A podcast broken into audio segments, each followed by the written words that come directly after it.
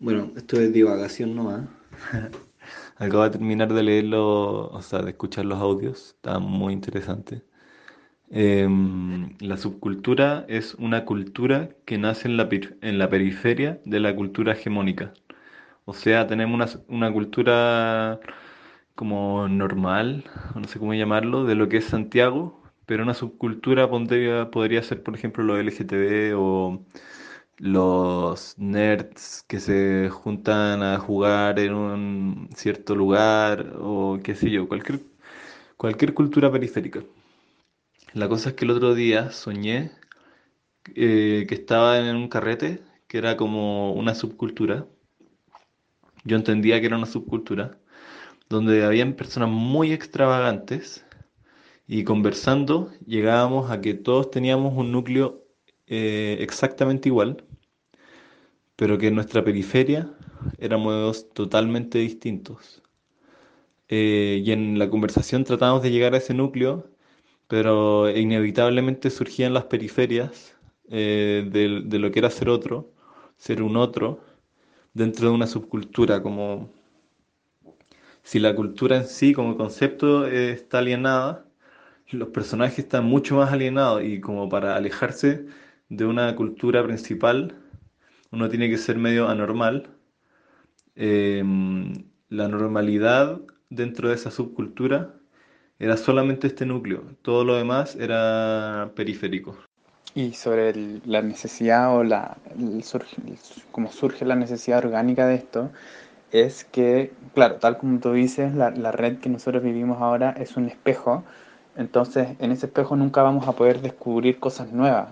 Eh, y que de hecho Byung-Chul Han también habla sobre la crisis de lo nuevo, porque ya todo es tan nuevo que ya como vivimos en algo tan nuevo que el tiempo casi que ha colapsado porque ya todo es nuevo y es siempre lo nuevo y lo nuevo, pero nunca en realidad descubrimos nada porque es como la repetición de lo mismo, porque es un reflejo de nosotros mismos. Entonces, la red que como tenemos ahora nunca implica este serendipity realmente. Eh, eh, tal vez, claro, el, meta espejo sería eh, un espejismo eh, y, toda la red, toda esta virtualidad son puros espejismos. Pero en serio creo que hay como una morfología un poco más allá, que la divagación es simplemente una puerta eso, eh, y, que, y que tal vez tiene que ver con la meta red, tal vez como que los meta, los meta es como ya una, un concepto igual bien en mayúscula negra, así como... Bueno, y lo otro, en realidad ya es una propuesta un poco más concreta que, que quería comentarte, que se me ocurrió el otro día mientras teníamos el, encuentro de Zoom, eh, que también tiene que ver mucho con los espacios, con estos, con el labo- laboratorio de encuentros que en algún momento hablamos hace un tiempo, y, y que es una plataforma que, que existe como una base de datos de inscritos, y es más o menos lo mismo que yo estaba haciendo ahora, eh, de armar grupos donde idealmente la gente no se conozca eh, y que puedan y que se invite a una divagación, eh, divagación multidisciplinar donde se confluyen distintas perspectivas y que no busca en sí mismo llegar a un producto, sino que es, es este proceso, que tiene que ver con lo que estaban hablando el otro día, en que se vinculan las perspectivas. Y por eso la divagación es súper importante porque no, llegan, no buscan llegar a un producto. Entonces simplemente divagar multidisciplinarmente en un espacio vacío, eh, inicialmente, a través de este como eh, azar relacional que te permite también generar redes de otro tipo, no necesariamente redes en base a tus propios intereses o a tus eh, perspectivas personales, que, que es lo que en lo que hemos estado viviendo últimamente con cómo se construyen las redes de internet, donde uno viaja a través de las redes sociales por los intereses personales. Eh, pero la red social nunca te, no, te, no te sugiere una, una persona que sea completamente diferente a ti. Entonces los contrastes, los contrastes relacionales se, no, no existen. Eh, y, y, bueno, mucho más con, si, si, todo se empieza a volver mucho más, más digital y, y todo, también hay como un, un, fenómeno en que Zoom eh, tiene, eh, está como muy odiado igual ahora, o sea, en el sentido de que, de que como que se impuso a la fuerza casi usar Zoom para muchísimas cosas que antes eran vivenciales. Eh, pero, pero sí creo que existen maneras mucho más armónicas también de, de armar estos espacios. Entonces yo me imagino una, una, plataforma donde existe esta base de datos y que una vez a la semana te invita a, a un espacio random donde también invita a,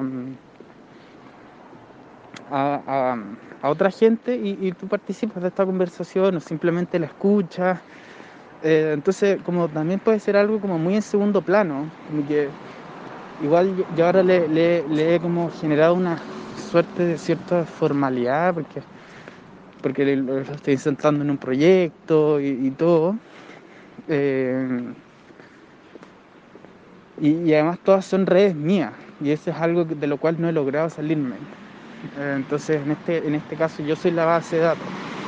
Pero también me imagino que esto puede ser un, un decirlo, un servicio que, que, que genere mejores procesos en, en, en el ámbito eh, de desarrollo de una empresa, por ejemplo, eh, donde se puede llegar a soluciones más integrales, pero no a través de leer un paper ni de entrar a través de como de, productos con, en diálogo con otras disciplinas y, ir mostrando productos ni prototipos, sino que simplemente eh, ponerlas en, vínculo en un espacio que no busca generar un, producto, Entonces, sino que simplemente un espacio de reflexión donde distintas perspectivas convergen. Entonces también creo que tiene, puede tener una como sea, yo me lo imagino como una plataforma, te lo digo, como un, un servicio, un, producto también, eh, no necesariamente algo así abierto y bla, bla, bla, o sea, como sin ningún, como experimental. O sea, yo ahora estaba haciendo como, me lancé a hacer esta, estos ejercicios y me han llegado a, a que también existe esta necesidad de, de encontrarse con gente que uno no conoce en las redes. Eh, y, y, también escuchando varias como eh, estoy escuchando harto podcast y, y, en educación por lo menos o sea como en todo este tema académico se habla de que hay muchas conferencias donde académicamente se, se, se usa mucho como huella de carbono para viajar y juntar a mucha gente en, una, en un mismo lugar eh, y hacer esta conferencia y todo. Pero no con todo esto y con toda la crisis medioambiental, en realidad tenemos que, tendríamos que reducir ese, esa cantidad de viajes y, reducir la huella ecológica. Y hay muchas cosas que nos estamos dando cuenta que son innecesarias. Que una conferencia internacional sobre cualquier tema especializado a nivel académico sí se puede hacer por Zoom y todos participando de sus propias casas incluso. Eh, entonces también hay muchas oportunidades ahí, pero se pierde cada vez más el tema del azar el tema de encontrarse con gente, el tema de conocer gente nueva, porque si nos ponemos en esa situación, siempre vaya a seguir conociendo como la misma gente, siempre vaya a conocer las mismas redes que te recomiendan. Y, y cada vez se van a, esta especialización se va, va, a conllevar en una atomización cada vez como más enfermante, yo lo veo, eh, pensando en, en, los flujos, eh, ciclos naturales del río, por ejemplo, eh, si, el río, si el río se implica a esta, a esta atomización, eh, no fluye, no, no, existe el río. Eh, deja de existir los lagos, deja de existir el mar. Entonces, como para, para este ecosistema, creo que la atomización tiene ciertos puntos o ciertos... Creo que la atomización hacia el interior no tiene límite y eso también es un punto súper di distinto que tiene que ver ya como con una espiritualidad, pero eh, la atomización en cuanto a, efectos sobre la ciudad, efectos sobre las relaciones y las redes, eh, sí tiene impacto sobre la, como la desvinculación de cosas. Entonces estos espacios random de azar los encuentro súper necesario igual. Eh, bueno, tal vez no te expliqué muy mucho la, la idea, eh, pero te juro que en la cabeza la tengo como una idea, entre comillas, concreta, como una plataforma, una base de datos, como usuario, como un tipo de, entre comillas, de red social un poco más dinámica, pero más como no, no sé, donde realmente te tenés que involucrar con participar, no es como dejar un post, es como una red social live. Eh, no es como Facebook donde tú dejas un post y queda ahí. No, de hecho aquí no sé si, si queden registros tanto sobre las conversaciones, sino que la red social es la participación de las cosas. Eh, no, es un registro ni un archivo, es algo live que ocurre ahí en el momento donde tú te encuentras con 6, 7, 10, 15 personas en un mismo lugar y empiezas a dialogar y, y eso es la red. Entonces es como un modo distinto de hacer red y entender la red también como, como urbe, como ciudad, como espacio de encuentro. Porque es verdad lo que decías tú, lo retomo, que la, la red social, sobre todo Instagram, está funcionando como un espejo a la realidad. Lo que queremos ver es lo que queremos ser pero no nos muestra otros espejos. Uno se puede meter en una sección, pero es muy raro a ver qué han hecho tus compañeros, pero te muestra, son tantos tu, la gente a la que seguí que te muestra mucha basura y eh, no es organizada, entonces no tienes lo que hay más allá del espejo. Entonces, una conversación em, no te habla sobre la esencia de lo que se está hablando, pero mil conversaciones si te hablan sobre eso algo de lo que se está hablando. Pero si lo que estamos hablando no es un concepto, sino que es una divagación, podemos llegar con múltiples divagaciones a qué es divagar. Igual lo encuentro genial.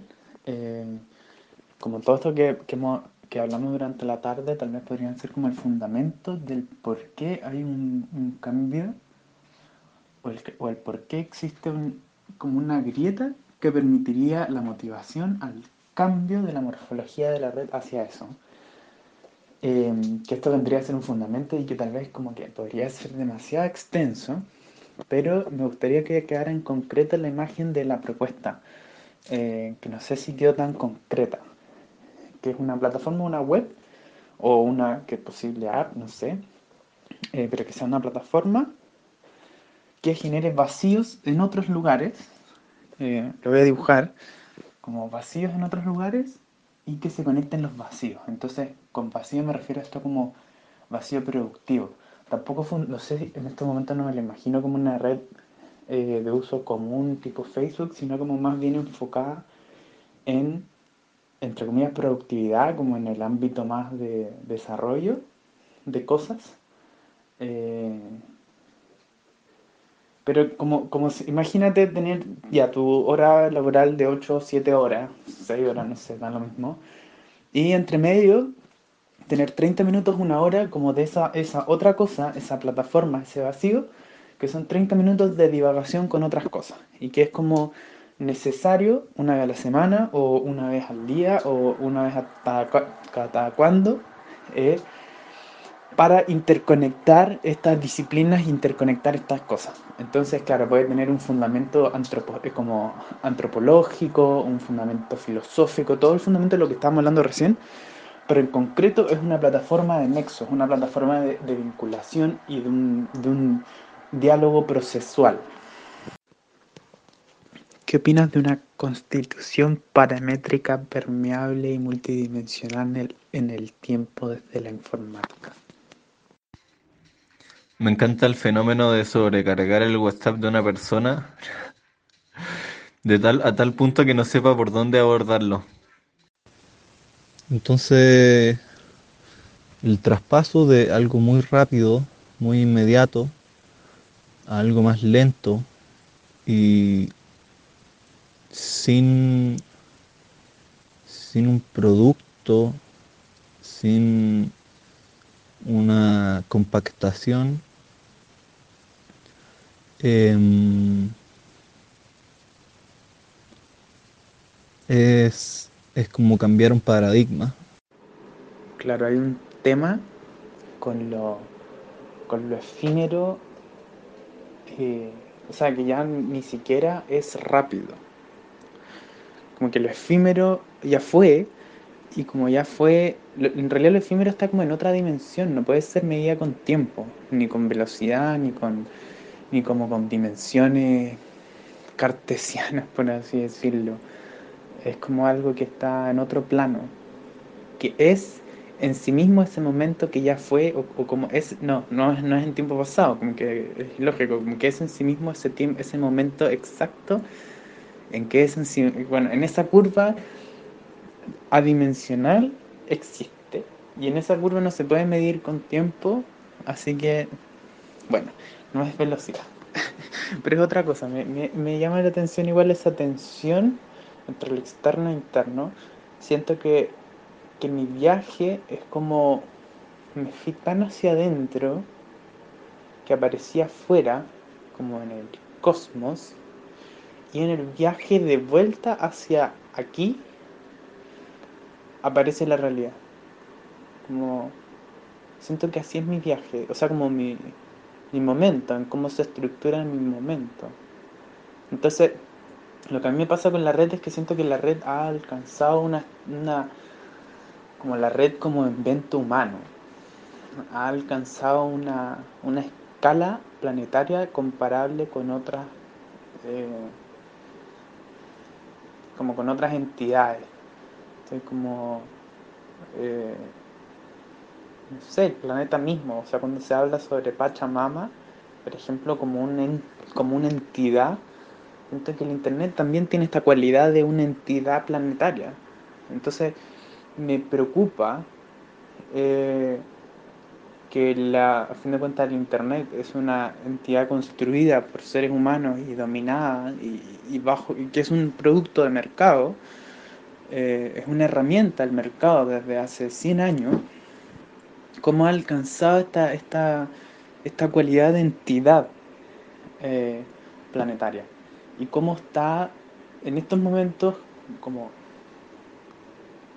ya por así decirlo la red es, tal vez una imagen demasiado pop pero imagínate esta como lucha de titanes.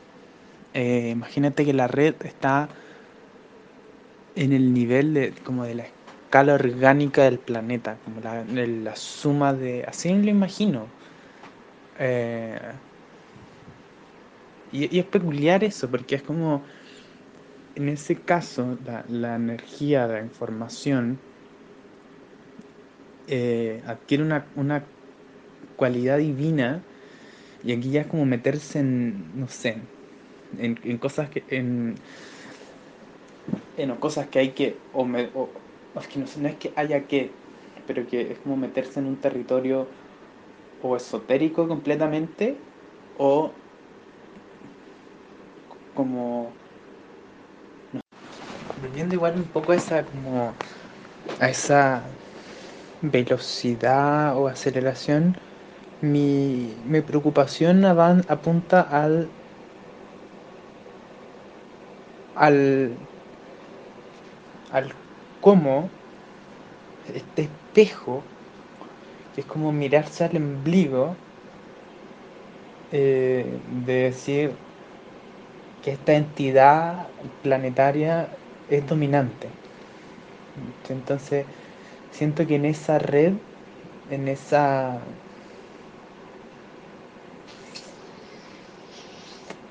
en esa red que ahora son nuestros mensajes, tendría que, no sé, me gustaría hablar con una planta, ¿cachai? Como me gustaría poder hablar con el ciclo del agua o, o escuchar otra cosa, pero el lenguaje no me serviría para eso. Es como, no, no, no podría tener una conversación de WhatsApp con un árbol. Como qué lenguaje hablamos, ni siquiera tal vez el aparato mismo sea, sea un medio. Hoy día eh, escuché muchas veces a mi papá decir que, que importa la, que importa morir si es lo único que sabemos que va a pasar. Em, algo similar pasa con la red. Es como la red siempre va a estar. Es como lo más real casi en nuestras vidas es la red. No sé, yo por ejemplo sigo a muchos artistas, entonces me domina la red porque me, me impone eh, un espejo de mis patrones externos de estética en mi caso, pero algunos es patrones de humor con los memes, otro es patrones de, de actualidad con las noticias. Em, y ahí es donde entra como lo autoritario de la red, donde en mi caso los artistas son los que me dominan, porque dependo de ellos para, si no, si no estuvieran creando constantemente y no existieran estas páginas que divulgan, em, me aburriría y no vería más Instagram, pero tienen material suficiente como para mantenerme atento, una atención, atención, perdón, em, que es súper efímera porque, porque me muestra un resultado y no un proceso. Y yo creo que alguna tendencia que podría favorecer el surgimiento de los procesos más que de los eh, de los productos es por ejemplo eh, ahora en la pandemia con el encierro eh, ha aumentado como un boom la cocina y la gente que sube los procesos de las recetas que explica los procesos y, para eso existe Instagram TV eh, se están volviendo cada vez más relevantes. Pero porque hay una necesidad de un producto, pero no se habla del producto en, sí. Es como no lográis nada subiendo una foto de la comida si no explicáis eh, cómo, cómo lograste llegar a esa comida para que otro pueda replicar el proceso. Y creo que la dispersión tiene un poco de esto, de poner cosas empezar como ahora mismo, que no sé a qué voy a llegar con lo que estoy diciendo actualmente, me lanzo un poco al vacío con un concepto en la mano y de repente veo una estrella y me agarro de ella y, y luego agarro, me agarro de otra y después veo para atrás la constelación que formé y me llevo un feedback del universo y decir, ah, sí, esto puede ser algo, algo más, más armado. Y ya que no recordé a qué iba con esto, voy a seguir dispersando. Igual, claro, como con, respecto a, las marchas, em, siento que hay dos tipos de marcha. En verdad, esto es como lo que hablábamos de dos tipos de géneros o siete tipos de géneros, pero voy a ponerme en el caso de que hay dos tipos de marcha. Una que es como lumínica, en donde se sabe lo que se lo que se busca como, no sé, onda matrimonio igualitario. Ya, y como que todos los que van tienen una noción de lo que están buscando. Pero hay otra que es más como una sombra, que siento que es la, la del año pasado y que sigue en Chile, pero sobre todo el boom del año pasado con las manifestaciones, donde hay más una sombra que una luz. Hay como un descontento o o una insatisfacción que emerge desde un lado que se está sintiendo excluido, puede ser. Em, y a eso le llamo sombra, como algo que está cubierto con un velo, que de repente se trata de, descubrir, descubrir el velo. Em, que em, a ver.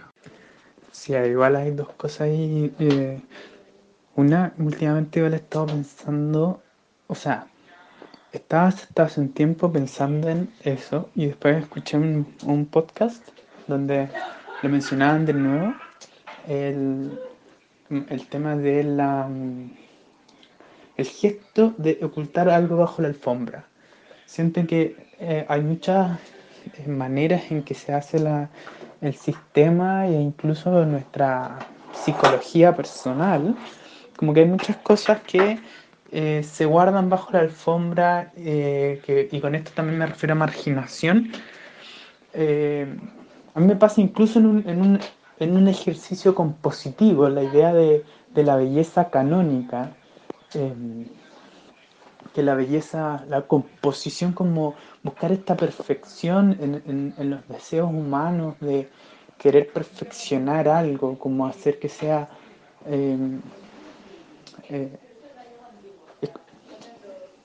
O sea, ese, ese es como un acercarse a lo divino en la, en la creación, en el acto, en el acto creativo, de, de buscar esa perfección, eh, como ese ejercicio deja, ese ejercicio basado en, en la contención de un momento, es como...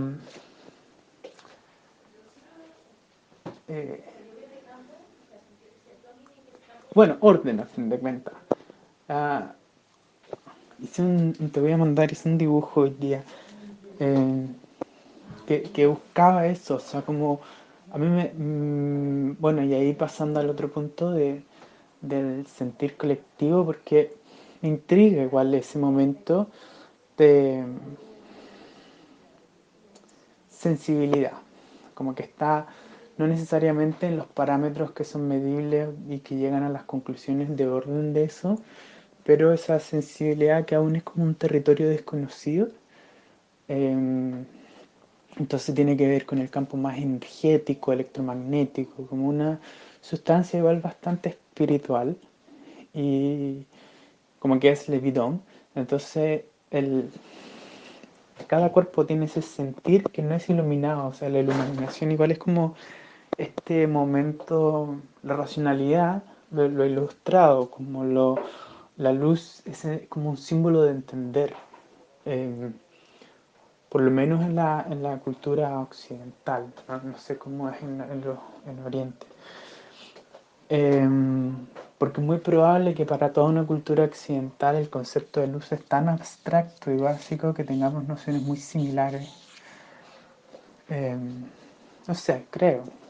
Eh, pero volviendo al tema de, la luz, de todo lo que, lo que es más relacionado a lo sensible de lo desconocido, de estos otros patrones, igual orgánicamente llego a una sensación de oscuridad, de mm, que no es racional, eh, como el azul de Klein, que es sensibilidad, el azul es el color más oscuro de todo. Entonces, por eso asocio el, lo, oscuro también. Eh, no necesariamente lo negro, aunque mi pintura igual lo uso en negro, eh, porque no voy a poner azul en mi pintura por el amarillo, pero, pero esa oscuridad también siento que estamos relacionados a la sensibilidad de alguna manera. Y el, hecho de que sea colectivo implica un estado de conciencia, esa sensibilidad, una entrada a esa sensibilidad también distinta. En mi caso yo soy súper intra, entonces yo prefiero como una sensibilidad más de lo que uno puede sentir a través del abstracto que piensa, por ejemplo, o, de recorrer, sentir corporalmente algo, como, eh, no sé, sentir el cuerpo. Pero al tiro te respondo que pillé un, un video que habla sobre lo, lo útil de lo inútil, que creo que me podría orientar a darte una mejor respuesta. Quería hacer una pequeña reflexión sobre el espejo de la red social con el espejo de agua de Narciso, en donde Narciso se ve reflejado en el agua y se sumerge al agua para buscarse a sí mismo y se ahoga. ¿Cómo sería un narciso de esta época? Alguien que se sumerge tanto en las posibilidades de las redes sociales que se ahoga. Y ahogarse sería no no la muerte real, pero sí una muerte del ser no virtual. Y mm, entonces la vida virtual pasaría a ser más importante que la vida real. Mm, no sé, tengo que pensar más sobre, sobre este aspecto nuevo que se me ocurrió. Mm, sí, sobre eso último. Estuve leyendo unos textos hace poco de, bueno, de distintos autores que hablan sobre ese mismo Narciso y hacen alusión al, al, al marketing, al brand, personal branding, que es como este, esta rama del marketing que se trata sobre construir marcas de personas y más enfocado en cómo uno mismo construye una marca eh, de uno mismo en las redes. Eh, yo igual me he enfrentado harto a esa situación, que es como la pregunta de cómo te muestras, y, que a fin de cuentas estás siempre pensando eh, en, un reflejo, esa imagen, eso que, termina resulta, eso que termina resultando en imagen es un reflejo de lo que quieres que el resto vea y que se proyecta hacia ti. Entonces, también cuestionar lo complejo que es como el trabajo psicológico de vivir en esa imagen. Es una, una frágil imagen, una ilusión, siento, de, sé, yo he entrado en, crisis con eso varias veces, varias, veces como el, vivir en, ese mero, en esa ilusión del reflejo. Sí, igual es súper interesante ese, como ese narciso, como cómo sería ese hundimiento. Eh, o sea, más que, porque claro, está, estos textos que estaba leyendo como que hablan de este este, pero no, no del hundimiento, como que el gesto del hundirse y ahogarse, ese proceso de pérdida del ser, en algún momento yo creo que igual lo, lo, lo, lo tocan, algunos de esos textos que leí, pero, pero es un gesto potente igual, porque es como un despojarse de la esencia de, de, ser a través de un... Porque el, el, el pozo de, agua tiene una profundidad, pero el, el la red en la que tú te puedes sumergir con este espejo es, infinita, entonces como que sea un mar tan grande que te caes, te ahogas y no solo no, puedes salir, sino que, o sea, no, no solo no puedes respirar, sino que no puedes salir. Sí, concuerdo como mucho con lo que decís respecto a los movimientos, que son como demasiado particulares, mientras lo que nosotros estamos viendo es algo más general, como el cambio de una era de una era a otra. Entonces, lo que lleva de una era a otra no es, no es un movimiento, sino que son miles de movimientos. Entonces ahí entra como el, el metamovimiento, pero que sigues, no, quiero sacar la palabra movimiento de, de esta transformación, transmutación, este puente entre una era y otra, em, donde hay mucha incertidumbre. Eh, entonces no es no es algo guiado, sino que es a través de, muchos vacíos, eh, vacíos que en el fondo, para mí el vacío es lo que puede ser ocupado por el espacio, como regiones, viéndolo como algo más sistémico, como y visual, como regiones hacia las que puede crecer o evolucionar una forma, un sistema, un, mapa. Eh, y lo ligo directamente hacia las sombras, porque las sombras, imagínate como un laberinto en donde todas las, todos los pasillos están apagados, pero tienen una, un farol, y tú vas con un fuego, con un, con un eh, con un fósforo y prendís una de esas, uno de esos faroles y, iluminaste una, un, pasillo, un pasillo de laberinto. Entonces eh, te mueves hacia, hacia la sombra y, descubres nuevos pasillos del laberinto. Em, que en el fondo es como, no sé, como la sombra social que hizo el estallido son muchas cosas que no se están visibilizando porque estaban en la oscuridad, eh, por parte del gobierno, por ejemplo, que no estaba visibilizando el descontento de mucha gente y decía que estábamos eh, con un éxito total porque el PIB subió, cuando claro, era un porcentaje de la, de la, población que estaba súper bien y el resto estaba súper mal. Em, y se me olvidó el inicio de todo esto, el movimiento. Ah, eh, ah, y esto de ir de una a otra era, de una, de una era a otra, eh, desde la incertidumbre, desde el vacío y desde las sombras. Em, donde quizá el descubrimiento son más sombras todavía, no sé. Eh, hay algunas cosas que me resonaron sobre el último audio que son principalmente conceptuales, porque siento que igual aún estamos viendo muy en blanco y negro la situación. Y eh, tal vez el tema de la luz y la sombra es algo que nos hace como en este momento dividirlo mucho y no estamos viendo matices que hay entre medio y, que es lo que donde realmente reside todo. Eh, y también incluso dar vuelta un poco, yo daría la idea de la sombra.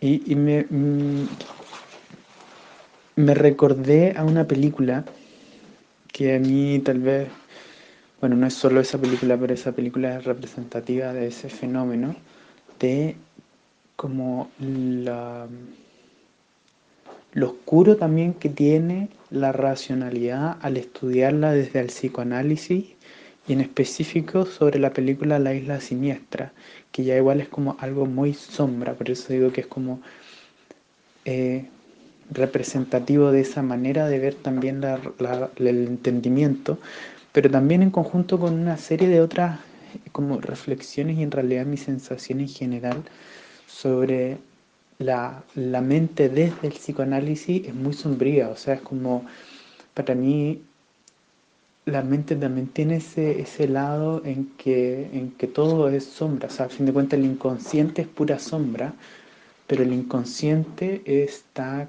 vinculado no necesariamente sobre la estructura de la conciencia lógica, sino que más bien como en el cómo se ordena, tal vez lo inconsciente igual lo siento como un fluido.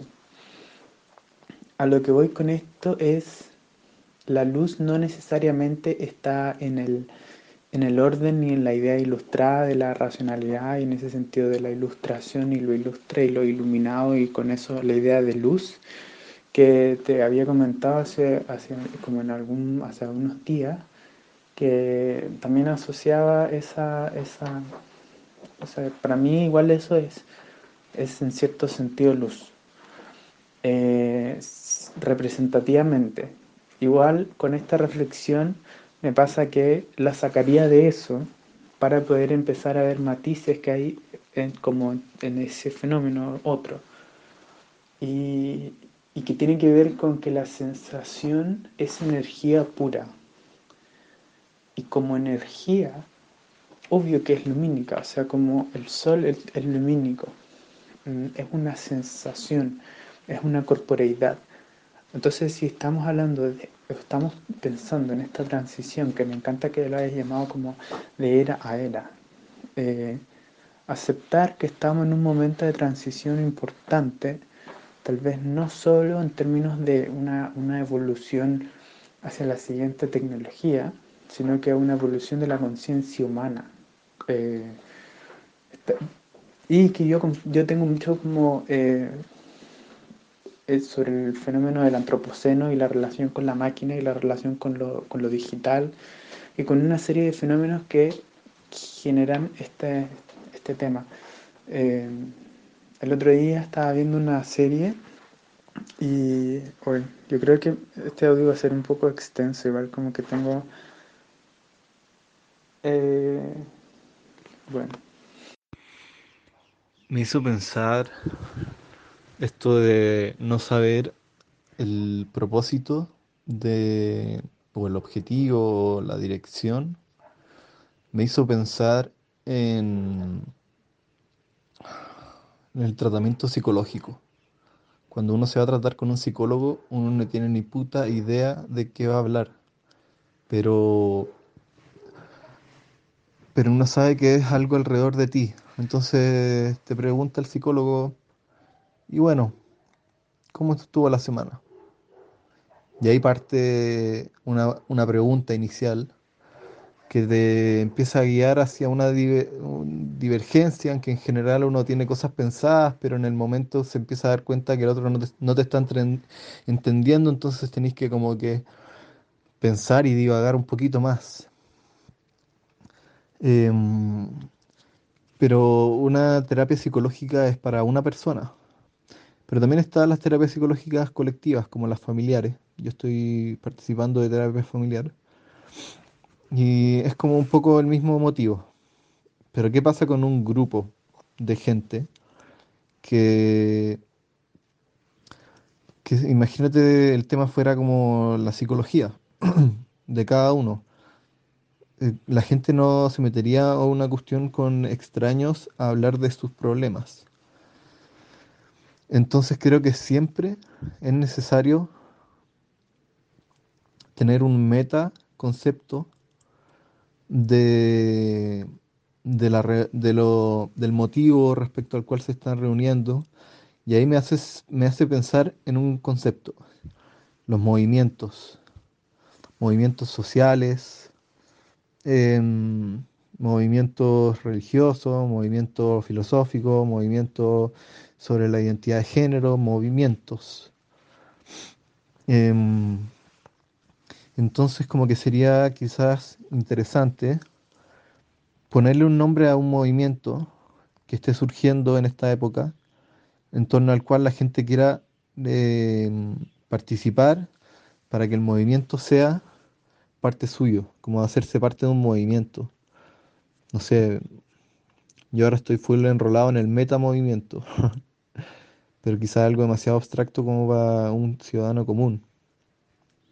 Y hablo de un meta de movimiento personal, en que me resonó tanto lo meta en la, en la conversación que, que tuvimos la semana pasada, que tuve que hacer un ejercicio musical en torno a lo meta y ahora estoy como tratando de llevar lo meta a mi vida personal. Me acuerdo de nuestra experiencia en DMT, em, en donde fue súper meta, como, como que sentí una esencia habitándome y seres alienígenas a lo lejos y la madre, madre naturaleza hablándome. Eh, sentí la energía femenina.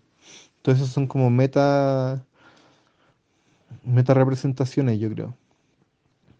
Pero no sé, habría que pensar en algún movimiento, como por ejemplo el post-renacimiento, por decir cualquier, cualquiera, pero alguna cosa así que englobe, que no sea un tema de conversación, sino que sea un movimiento, porque el movimiento tiene algo de, eh, de abstracto, de estar por fuera o por, por, sobre o por debajo de, de, lo demás. Y permite como la, la aparición de cosas muy diversas. Si uno se mete a hablar sobre un movimiento eh, pro-gay, no se va a decir cómo, cuál es la forma particular eh, de, del sexo gay. No, se habla más como de, de lo abstracto de ser eh, gay en una sociedad en donde no se, no se, no se comprende. Divergencia.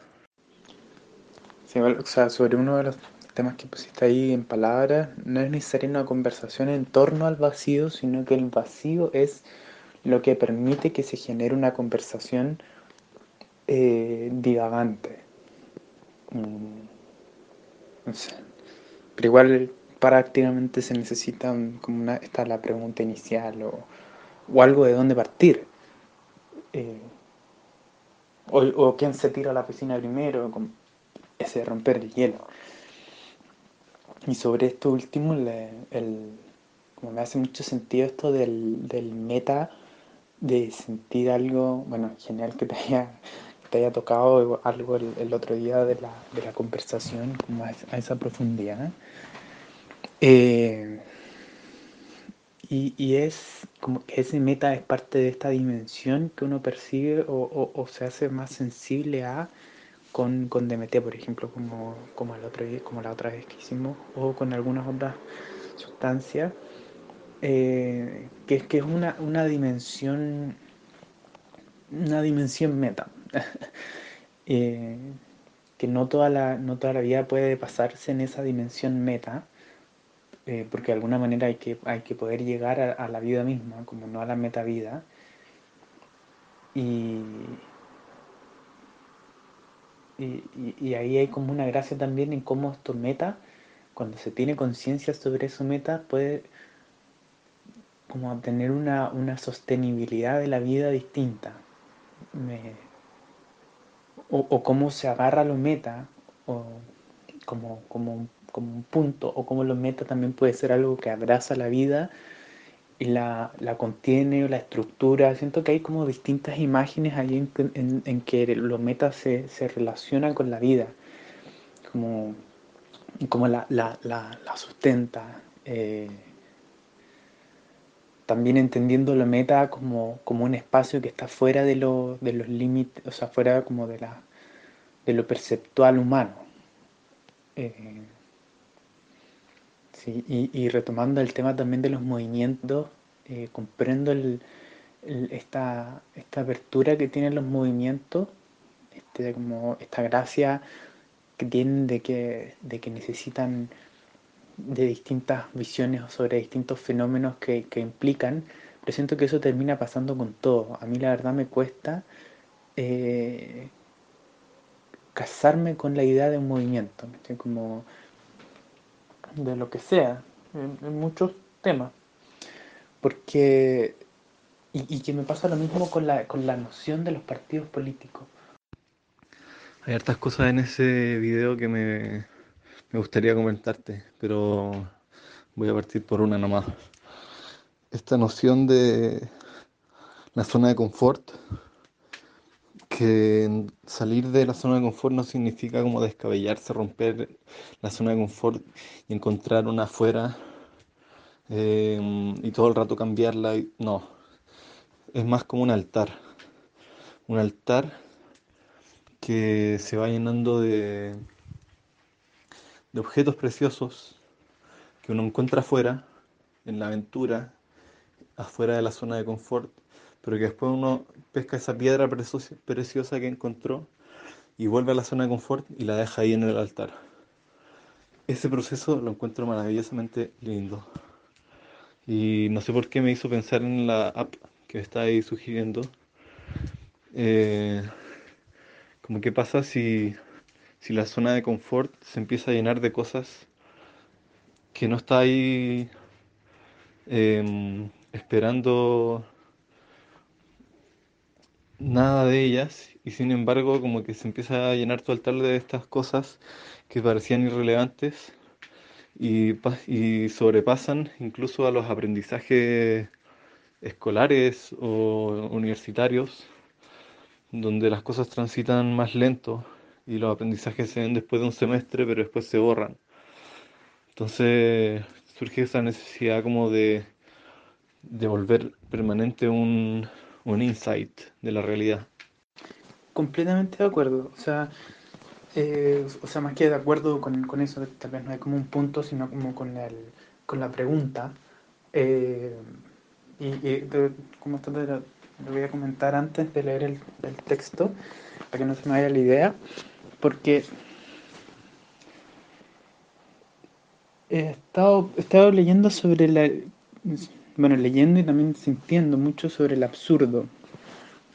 El absurdo es un estado, un espacio intelectual, es una filosofía propuesta por, o sea, propuesta como más concretamente por Albert Camus, eh, que es un espacio intelectual donde se acepta el, el hecho de que hay preguntas que no tienen respuesta, eh, y yo por lo menos lo siento como un espacio de plenitud sobre la, la complejidad de la de, como de los aparatajes intelectuales humanos contemporáneo, que es tan complejo entenderlo, incluso tal vez es inabarcable entenderlo, que eh, como lo único que queda es aceptar eh, la complejidad como tal, no involucrarse en esa complejidad. Pero para llegar a ese punto de plenitud en la complejidad, o sea, como una simpleza en la complejidad y viceversa, se requiere un ejercicio, un ejercicio intelectual que es esta, como el ejercicio filosófico de llegar a eso. Y con esto me, como lo vinculo con la, con la visión de que las sustancias alucinógenas, por ejemplo, eh, son una puerta a la percepción. Entonces, claro, la máquina, la herramienta, puede ser una herramienta potenciadora de, de acciones, de sensaciones, de experiencias, de, eh, de tal, eh, solo cuando se toma conciencia sobre las posibilidades de la máquina que tú estás usando una máquina para hacer eso. ¿Y por qué lo pongo? Pongo ese tema de toma de conciencia como, como, algo súper importante, porque es lo, es lo, único que permite realmente la expresión eh, libre. Si tú no eres consciente de eso, es simplemente como un... Eh, de hecho, si no eres consciente, eres como una herramienta de la herramienta. Eso es lo complejo de las herramientas contemporáneas, que te permiten a ti ser una herramienta para la herramienta el machine learning, para el machine learning tú como usuario eres una herramienta. Entonces, las, eh, actualmente somos herramientas de nuestras herramientas. Y, y, también, lo, como volviendo al tema de la, de la puerta a la percepción, también eh, hay varias, o también he tenido, he llegado a puntos donde he sentido conclusivamente que estas eh, sustancias alucinógenas son como un, un atajo eh, tal como lo dice la puerta de la percepción, son una puerta, no son un camino. a diferencia de, por ejemplo, un monje budista, que habla o, que propone la, el llegar a un estado de nirvana, un estado de intensificación de la esencia humana al punto de de una iluminación sensorial, espiritual, de interconexión. Bueno, ahí hay todo como un, aparataje espiritual, em, pero que no necesariamente lo entiende, sino que al ser un camino, a diferencia de una puerta, lo siente, lo vive, lo experimenta. Pero ya nosotros como cultura occidental estamos en un momento donde entendemos las cosas y donde queremos entender las cosas. Entonces, ¿por qué puse el tema de la, del absurdo?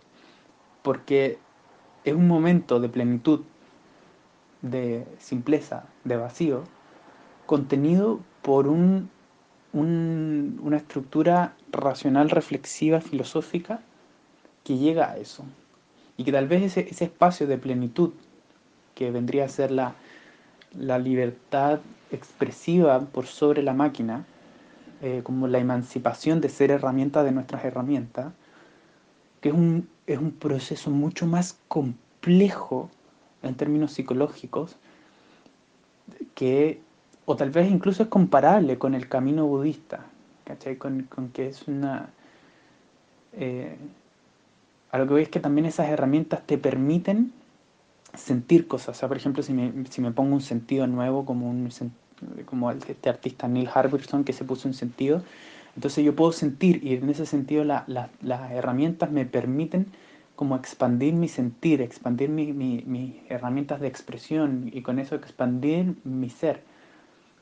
Pero tal como tú decías, realmente es esa expansión de las herramientas una limitación para, la, como para los temas humanos. Eh, y yo creo que Claro, son limitaciones mucho más fuertes en el, en el, en el sentido que la, al ser herramienta de nuestras herramientas, por mucho que expresemos o por mucho que sintamos, no vamos a ser libres si no somos conscientes del aparataje, como de la máquina, de la herramienta que estamos usando para eso. Eh, claro. Este, o sea, comparando este, este espacio sensorial de sensibilidad intensificada contemporánea con el nirvana. ¿Son similares? O sea, ¿pueden ser comparables en un, en un, en un nivel espiritual? Eh, ¿O sigue siendo este, este espacio sensorial contemporáneo relacionado a la máquina un atajo? O sea, es un atajo pero que te implica un camino de vida de conciencia. Es interesante, yo creo, encuentro ese, ese, ese, ese debate. Ya, igual se escucha bien, es como, igual se escucha como un poco más grave, que estoy con la mascarilla.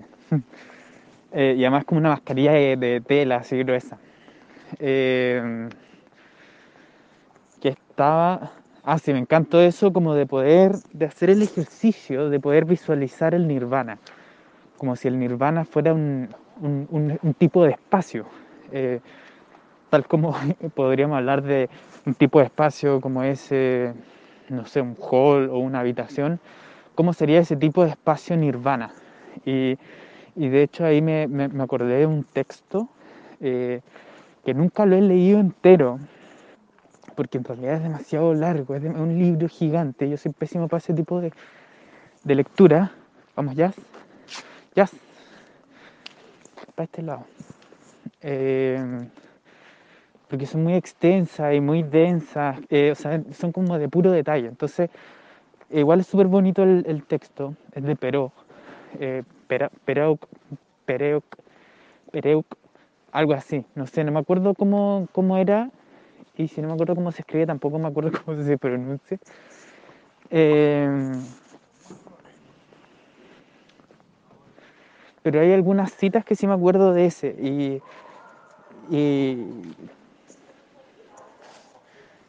ya, ¿qué pasa? Vamos. Así es una moto nomás, ya. Vamos. Eh, Ay, como que me desconcentro con, eh, con jazz.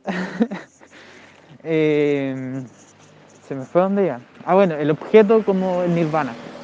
Y, y ahí hay una, una imagen, un tipo, entre comillas, de espacio, que, que de hecho es el, es el Aleph, que tú me, me pasaste ese, ese, ese libro, eh, que no... había leído los primeros cuentos, pero, y la, verdad no me había conectado tanto. Pero después tuve que leer el último cuento que se llama Aleph, eh, para un ramo, para taller en la U, y, como que partí desde el, desde el, final. Entonces el Aleph me, me, cautivó demasiado como, como, país, como momento, como tipo de lugar. El Aleph es un tipo de lugar donde están todos los lugares eh, como, como, fenómeno geométrico podría ser muy similar a, lo que es el nirvana. Eh, o sea, yo creo que, que el Aleph alcanza como la, la, condición de divinidad geométrica, eh, en el sentido de que realmente es una idea que a través de, la lógica llega a, generar una imagen de que como una unidad de todo el universo, siento. Como que el punto, eh, un centro, eh, una, una, una, forma, ya sea esférica o, amorfa, donde el, cada partícula es el centro de eso. Entonces la curvatura que se produce, como por así decirlo, la forma electromagnética, eh, hace que la, la, morfología total sea como una unidad simple, pero simplemente como idea. Entonces por eso hablo de, lo, como lo divino de la Lef. Eh, y después, bueno, está el Zahir, que ya es como, el Zahir en realidad como es, es también el objeto sacro construido por la divinidad de la Lef. Sea, a fin de cuentas, el Zahir es el objeto, ya sea la columna del, de la, una de las columnas de la Alhambra o, eh, un eh, catalejo eh, que son algunos de los objetos que propone Borges, como un objeto sacro debido a, que cargan ese, ese momento. Y, se, y, si, y si estamos yendo hacia, hacia cuál es el lugar del nirvana, como cómo se caracteriza ese lugar, tal vez también está cómo se caracteriza eh, un, un objeto, un objeto nirvanesco. Eh, es obvio que no se trata de buscar en ese concepto la unanimidad, unanimidad, sino de recordar que solo sobre el trasfondo de lo común cabe la pluralidad y el debate. Es decir, que solo cuando se comparte algo esencial es posible contraponer posiciones sin caer en la destrucción. Estaba pensando en esto de los siete géneros de la tribu X y me acordé del Enneagrama, que lo he estudiado un poco, que es este manual de, nueve tipos de personalidad que con una prueba súper rápida de cinco minutos te dice máximo dos personalidades que son propias tuyas y que son como arquetipos. Pero por ser arquetipos, eh, y basándome un poco en, en el tarot, en que te puede tocar cualquier carta de las 21, por ejemplo, en el tarot de Marsella, em, yo creo que esas nueve personalidades están en todos, como un arquetipo que se presenta en, distintos, en distintas circunstancias. Sí creo que uno puede tener una tendencia mayor hacia un tipo de arquetipo, pero creo que todo acto tiene una ponderación distinta para cada uno de esos nueve arquetipos y creo que nunca la ponderación es cero. Con ponderación me refiero a una hueá muy matemática. Eh, como tal arquetipo se reflejó en un 1%, tal arquetipo en un 25%, tal no sé cuánto, y todos los, toda la suma de esos porcentajes te da el 100%. Em, y esa ponderación, eh, lo que estoy diciendo es que nunca es cero para alguno de ellos. O sea, nunca va a tener, fuiste 100% el individualista, no.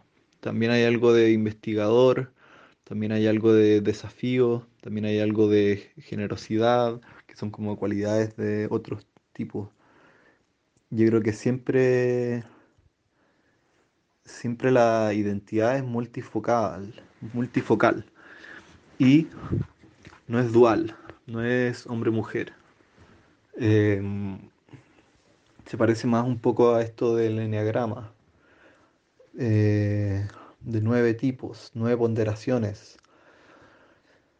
Y si pensamos en esta dualidad de hombre-mujer, también uno cuando actúa es, un porcentaje de hombre y un porcentaje de mujer. Pero si ponemos esta dualidad en, una, en un eje X, donde el menos infinito, eh, y te hablo en términos matemáticos porque sé que tú entiendes, de estas cosas. El menos infinito es hombre y más infinito es mujer. Y me imagino un histograma, que son estos gráficos de barras, eh, con ponderaciones para cada, para cada intervalo. Puta la wea, no, es que es demasiado matemático, ¿cómo voy a explicarlo?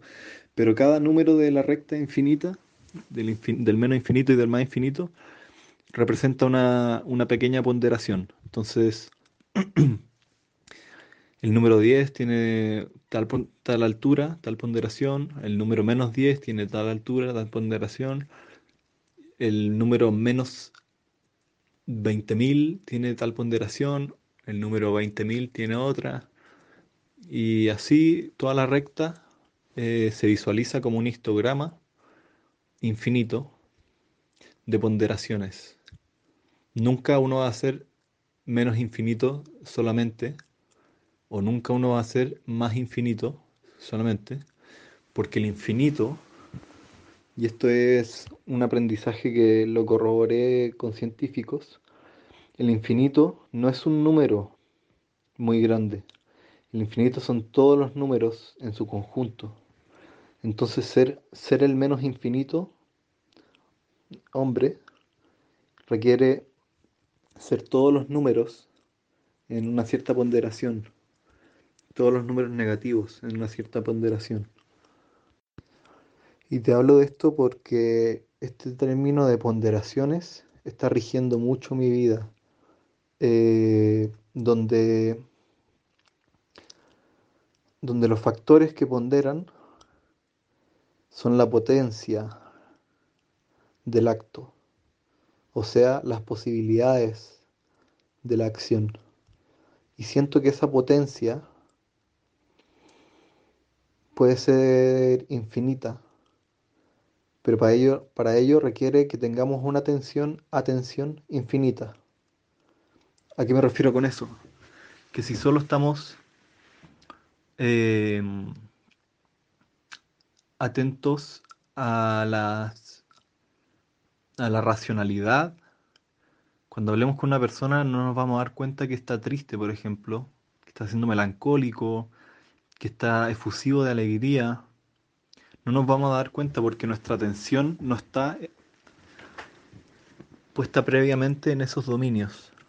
Entonces la atención, atención debe abrirse a todos los campos posibles para adelantarse a la, a la vida.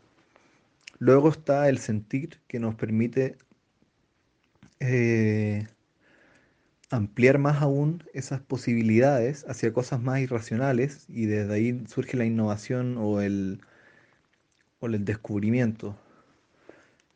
Pero es esa apertura previa lo necesario para poder comprender la realidad. Y obviamente nunca vamos a ser siempre vamos a tener algo de identidad, de personalidad y por lo tanto va a haber una cierta ponderación distinta dentro de esas posibilidades abiertas. Entonces vamos a estar muy poco abiertos a que alguien le está, está a punto de morirse porque sabemos que no hemos visto nunca a alguien morir, por ejemplo. Entonces no vamos a estar tan pendientes de se estará muriendo. No, uno no lo piensa y como que tendrían que aparecer señales muy extrañas que te hagan sentir una sensación de muerte para decir esta persona que se está muriendo. Puta, puse un ejemplo muy drástico, pero. Pero bueno, las ponderaciones. Hoy día estábamos en un curso de taller de gestión de empresas, que es muy fome. pero estábamos hablando de los tipos de líderes.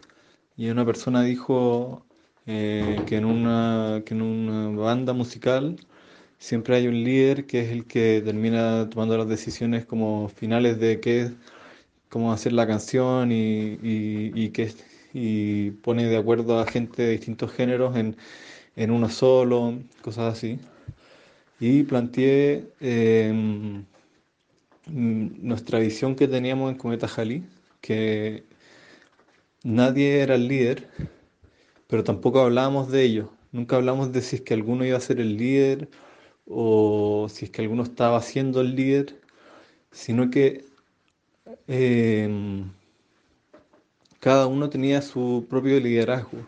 Algunos, no sé, pues más estético, otro más em, emocional, otro más así, cada uno como aportando desde, desde un polo no binario, que no, no es líder o no líder, o sea, no es líder y su eh, subordinado, sino que sino que había como una, una conjunción que irracional, irracionalmente, porque no estaba hablado, irracionalmente tenía una dirección, una especie de estética, que era como nuestro líder.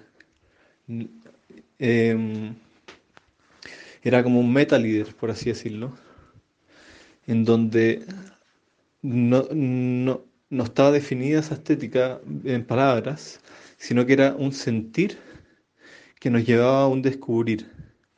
Entonces hablábamos mucho de los sentimientos de lo que producía cada improvisación que hacíamos eh, y tratábamos de llevar a palabras, o dicho de otra forma, tratábamos de descubrir qué estábamos comunicando. Entonces siento que por eso te pongo esa imagen del sentir con una flecha, con una dirección que lleva al descubrimiento. Em, como no sé, por los queer que son mucho más fluídicos y no se, no se rigen por el libro que leyeron en tal parte, sino que es más una sensación que les brota que los lleva a hacerse un piercing o qué sé yo. Em, es como un sentir que tiene una dirección y descubrir cuál es esa dirección es el paso como metonímico, por eso pongo la metonimia ahí, que la metonimia es como decir, eh, me voy a tomar un vaso, cuando en verdad estoy tomando del contenido del vaso. Entonces está agregándole otro símbolo eh, al significante. Entonces, eh, tú estás descubriendo tu identidad a través de un sentir. Esa sería como la, metonimia, como en vez de la identidad en sí, lo que te guía es el sentir.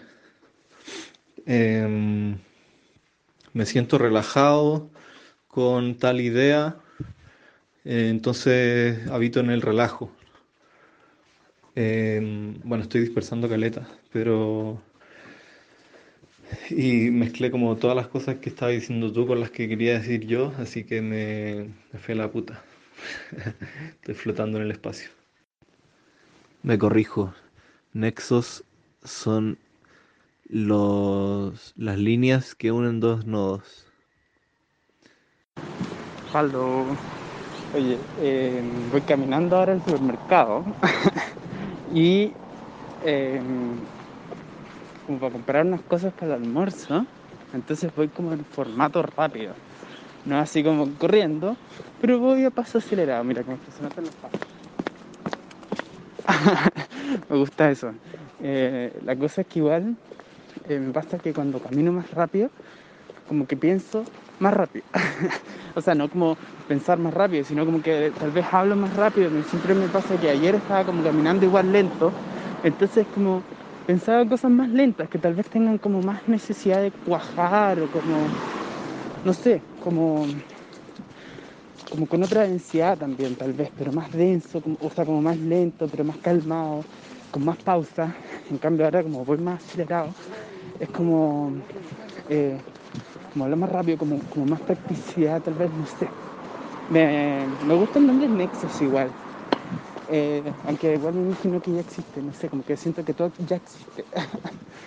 eh, y, y cacha que ayer estaba haciendo un, dibujo, estoy haciendo una ilustración para poner en, eh, para, mandar el portafolio de la obra que estoy haciendo eh, para el 29 y estoy haciendo una ilustración del planeta Tierra con distintos puntos y conjuntos.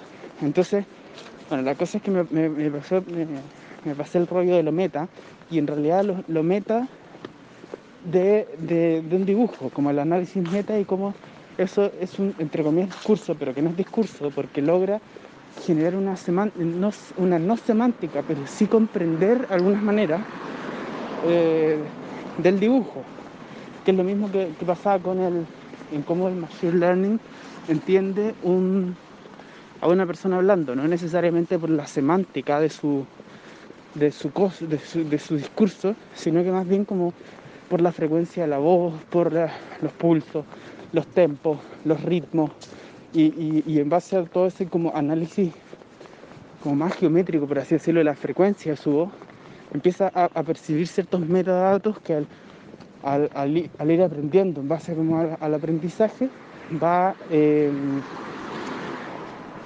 va concluyendo que la persona está de tal o, tal cosa o, propone tal o tal cosa. Eh, tal vez tiene que ver como, con algo más quali, eh, como, o sea, en ese sentido el machine learning, el modo en que eh, percibe el, lenguaje de la persona es más, incluso es quali, porque podría llegar a decir esta persona está enojada, esta persona está triste, como que en ese sentido me, dio vuelta un poco la cabeza de decir realmente una máquina puede entender un dibujo eh, o puede percibir su, su, contenido, porque si estamos hablando de que el contenido es mucho más allá eh, que, el, que, el, que la semántica de la palabra, y con semántica me refiero también a esta estructura intelectual racional que entiende, eh, entonces la máquina tiene un gran poder sensitivo. Eh, y de hecho, tiene un, inmenso poder sensitivo porque logra percibir desde múltiples, desde múltiplos puntos, desde múltiples eh, como sectores simultáneamente y concluirlos en una imagen y decirte estás enojado. ¿Cachai? Como que o sea, para desarrollar eso tal vez necesitáis no sé cuántos años de, estudio de psicoanálisis, ¿cachai? Entonces, igual es como que no deja de ser. ¿Y por qué digo esto? Porque las redes sociales se eh, basan sus vínculos, yo creo, eh, en base a esos metadatos. ¿Cachai? Que no tiene que ver si tú me dijiste, no, no, no importa necesariamente de lo que se habló en ese, en ese, en ese conversatorio, sino el hecho de que fuiste, el hecho de que estuviste tanto tiempo, el hecho de que participaste tantas veces, el hecho de que cuando participaste estabas enojado o estabas triste o estabas... Eh, y este tipo de metadatos eh, constituyen una, una dimensión distinta eh, de, los, de los diálogos, de los diálogos que no son la semántica de los diálogos, o sea, que no son el, el tópico, que no son el tema. Entonces, por lo menos para la, para la red, para el nexo, el tema no es el tema. Eh, y con esto vuelvo al, hecho de, que hablamos del vacío, o sea, del vacío de tópico, como no hay tema. O sea, claro, por un tema, por un tema técnico de que la, la como la se necesita de alguna manera un tópico para, como para cautivar y que la gente se conecte, sí, eh, perfecto. Pero en términos de red, la, de hecho, creo que la carta astral también puede ser leída de esas maneras. O sea, eh, yo nunca he leído completamente mi carta astral, ni he hecho ese trabajo, ni, no lo entiendo, pero lo encuentro interesante porque está llena de parámetros. Y, y, los heavy que son parámetros que eh, son para todos iguales, los parámetros, que los resultados son distintos. Hay personas para las cuales ese parámetro va a ser 5 y otras 7, y lo mismo con el enneagrama. Entonces también permite como hacer vínculos, por ejemplo, eh, una, una conversación donde hayan puros 7 del enneagrama, ¿cachai? Eh, eso. Oye, estoy llegando al supermercado, así que ahí seguimos. un abrazo.